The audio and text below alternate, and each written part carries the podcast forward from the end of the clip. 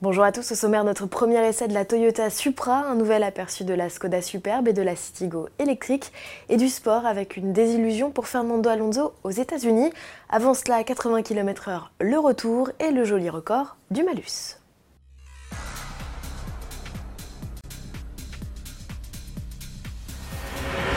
Le feuilleton des 80 km/h se poursuit. Edouard Philippe s'est finalement prononcé en faveur d'un assouplissement de la limitation de vitesse sur le réseau secondaire. Si la règle de principe restera bien une limitation à 80 km/h, les présidents de conseils départementaux pourront relever la vitesse sur certains tronçons. Si les députés ont adopté un amendement en ce sens, le texte doit encore être voté à l'Assemblée dans le cadre du projet de loi d'orientation sur les mobilités, ce qui ne devrait pas avoir lieu avant l'été au mieux. Et puisqu'il est question du gouvernement, l'État vient d'enregistrer un record de recettes pour le malus automobile. La taxe, qui frappe les véhicules les plus polluants et dont le barème a été modifié en 2019, a rapporté près de 560 millions d'euros en 2018 selon la Cour des comptes, soit 170 millions de plus que prévu. La hausse des achats de véhicules essence et le succès toujours aussi important des gros véhicules, notamment les SUV, n'y sont pas étrangers.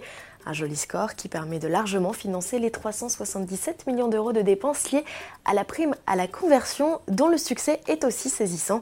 8000 dossiers sont déposés chaque semaine, indiquait François de Rugy début mai.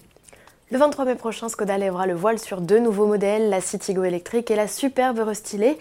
La berline, qui sera proposée pour la première fois avec une motorisation hybride rechargeable, se montre dans une nouvelle vidéo. Outre un aperçu de sa signature lumineuse, déjà croisée dans une précédente vidéo, on découvre quelques détails de l'habitacle et notamment la présence de compteurs numériques. La berline sera déclinée dès son lancement en version baroudeuse Scoot. Pour la mini citadine, toujours peu de détails si ce n'est ce croquis. De récentes photos d'espions laissent avancer qu'elle pourrait s'appeler Citigo I. Une chose est sûre, son entrée en production est planifiée au quatrième trimestre 2019. La Supra est de retour au catalogue Toyota après 17 ans d'absence. L'heure est venue de prendre le volant du coupé sur route. Que pense notre essayeur Alan Froli, la cousine technique de la BMW Z4 Début de réponse en vidéo. Alors on a affaire à un petit coupé, à peu près du format bah, plutôt de la GT86 hein, que de, l'ancienne Supra. Un empattement court, une voiture assez petite et maniable. On est assis sur les roues arrière, devant nous un grand capot qui renferme le 6 cylindres en ligne BMW. Je peux vous dire que ça pousse, ça chante également et on retrouve le comportement euh, très agile hein, de la Z4. Une voiture assez à l'aise dans les passages serrés qui peut pivoter au lâcher d'accélérateur de l'arrière. Ça, c'est typique des propulsions. on a une voiture qu'en roule, hein, donc les, les funambules s'amuseront à entretenir la glisse à l'accélérateur. Ça, c'est le grand jeu. Pour en savoir plus sur la nouvelle Toyota Supra, on vous donne rendez-vous sur le site de nos confrères de sportauto.fr pour regarder l'intégralité de cet essai vidéo. On termine ce journal avec du sport et une grosse déception pour Fernando Alonso. Le pilote espagnol ne participera pas aux 500 miles d'Indianapolis le 26 mai prochain. Il n'est pas parvenu à se qualifier au volant de sa McLaren. Seuls les 30 pilotes les plus rapides pouvaient prétendre au départ. Alonso a fini 31e.